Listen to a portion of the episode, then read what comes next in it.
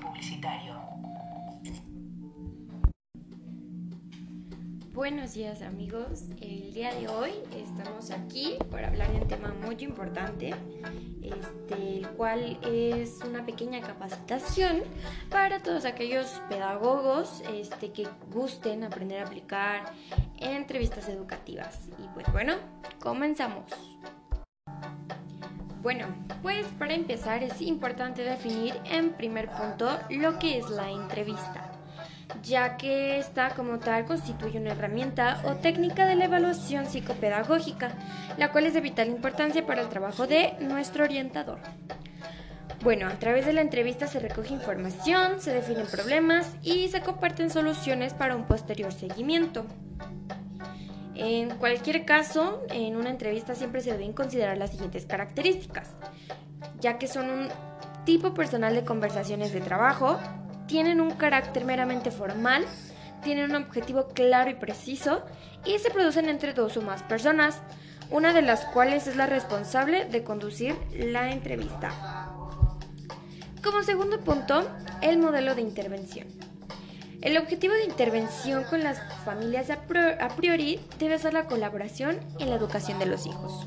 Tanto familia como orientadores o profesores quieren educar por lo que debemos encontrar objetivos en comunes, ya que generalmente resolver las diferencias suele ser a veces imposible. Es difícil convencer a los padres de los principios y valores que les han servido toda la vida, lo que ellos consideran normal en sus familias de origen. Es, por ejemplo, cuando pretendemos decirle a la familia lo que debe hacer, a cambios de hábitos, cómo deben de vivir, a qué hora deben acostar al niño, etc.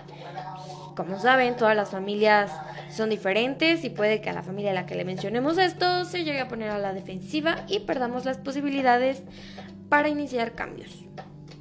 Como tercer punto, es necesario describir el escenario de una entrevista, el cual eh, dentro del escenario se debe estar la entrevista programada con antelación. Debe ser un espacio cómodo y agradable que permita la intimidad entre las personas que están dentro. Em, la situación de los participantes del lado, en diagonal, en torno a una mesa redonda. De esta manera no estableceremos roles excesivamente asimétricos. El tiempo debe estar claramente delimitado y se debe acordar con anticipación y evitar las interrupciones durante la entrevista. Se desconectan los móviles y no se permite ninguna llamada. De esta manera estamos lanzando una imagen clara y precisa sobre que lo que se trabaja en la entrevista es importante. Estamos organizados, somos profesionales y nuestros interlocutores merecen dicho respeto.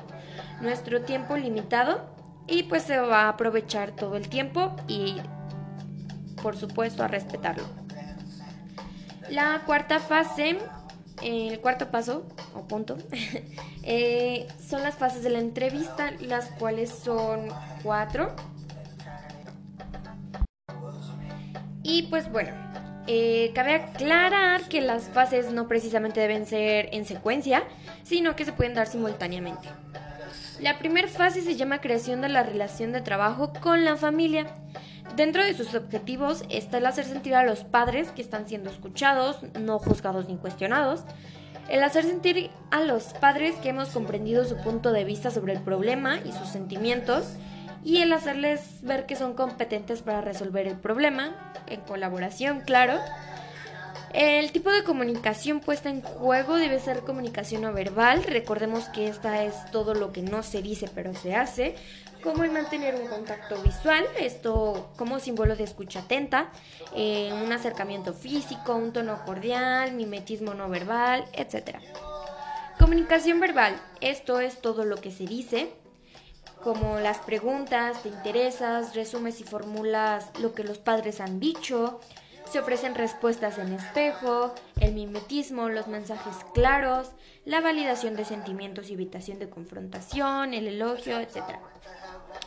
Y por último, la atención hacia la comunicación del entrevistado, como conductas psicomotoras, hablando de un contacto ocular, movimiento de manos, las conductas emocionales eh, que implican la expresión facial, sonrisa, seriedad, y las conductas verbales, el vocabulario, nuestras expresiones, etc. Y los pasos a dar en esta fase es se le da el tiempo suficiente para exponer el problema o demanda a los padres y se pregunta si tienen algo más que añadir. Se resume brevemente la demanda de problemas planteados y se verifica que se ha comprendido correctamente. Se explica y delimita la hipótesis y se pide la aceptación de la competencia de la familia con ayuda del orientador. La segunda fase nos habla de una creación del contexto de trabajo de la familia. Dentro de los objetivos es explicar las condiciones de trabajo, las tareas, los tiempos, procesos de evaluación, intervención, etc. También está lograr que los padres acepten las condiciones de trabajo, motivar a la familia para que colaboren junto con el orientador y evaluar el grado de cooperación de la familia. Dentro del tipo de comunicación es la comunicación asertiva y empática, la cual se necesita en una claridad, un tono firme y cálido, un ritmo moderado y pues contacto ocular. Los pasos a dar se verifica si están claras las condiciones, se pide una aceptación explícita de las condiciones y se observa la respuesta dada a dicha petición y se resuelven dudas o problemas. Fase 3. Construcción del problema. Dentro de esta se pretende identificar los problemas y catalogarlos, definir el problema de forma operativa, jerarquizar los problemas de acuerdo con la familia y redefinir los problemas para hacerlos resolubles. Dentro del tipo de comunicación eh, implica toda la parte verbal y las acciones encubiertas, que es organizar los problemas en esquemas. Después vienen los pasos a dar en la fase por el orientador. Se hace un listado de problemas y los padres confirman que han sido identificados totalmente. Se van a definir los problemas de forma operativa y se va a establecer una jerarquía de problemas de acuerdo con prioridades. La fase 4 y última es la búsqueda de soluciones y compromisos.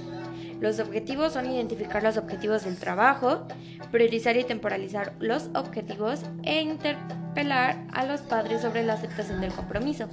Los tipos de comunicaciones que se usan es igualmente que el anterior, la verbal y las acciones encubiertas. Dentro de estas, escribir los objetivos de forma operativa y escribir plazos de compromiso. Los pasos a dar, eh, se va a hacer un listado de objetivos y se acuerda cuántos y cómo trabajarlos conjunto con los padres.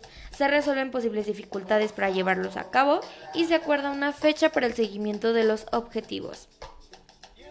Después de esto viene nuestro quinto paso, que son las estrategias para obtener información, catalogándolo en dos, las técnicas para explorar los síntomas y las técnicas para vencer las resistencias. Dentro de la primera parte que es para explorar los síntomas, se encuentran nuestras técnicas de comienzo, las de aclaración, especificación, generalización, revisión de síntomas, preguntas inductivas y un resumen las técnicas de conducción, que son como continuación, el hacer eco, el redirigir y transiciones. Dentro de la segunda parte, que son las técnicas para vencer resistencias, se encuentra el expresar aprobación, una confrontación cuando la resistencia se hace evidente, la confrontación de las consecuencias, que es similar a lo anterior, el cambio de tema, el no enroscarnos en, un, en una serie de preguntas en la que encontramos resistencia, sino cambiar de tema y ya será en otro momento. Una exageración eh, o inducción al fanfarroneo. Después, en el sexto paso y último, son los obstáculos en la entrevista y las estrategias para la superación de los mismos. Eh, Comunos son los prejuicios o sesgos que se introducen a las teorías que manejamos unos como otros y los recursos para acometer la situación es una respuesta en espejo o la recapitulación y verificación, el comprender, el valorar, etc. Como segundo es implicarse en la búsqueda de soluciones antes de acotar conjuntamente cuáles son los problemas. En los recursos se debe buscar activamente puntos de encuentro con la familia. Estos puntos deben buscarse más en las preocupaciones que en las soluciones y suelen visualizarse más claramente si se contemplan los problemas atendiendo las consecuencias. Después las desconfianzas y sus recursos.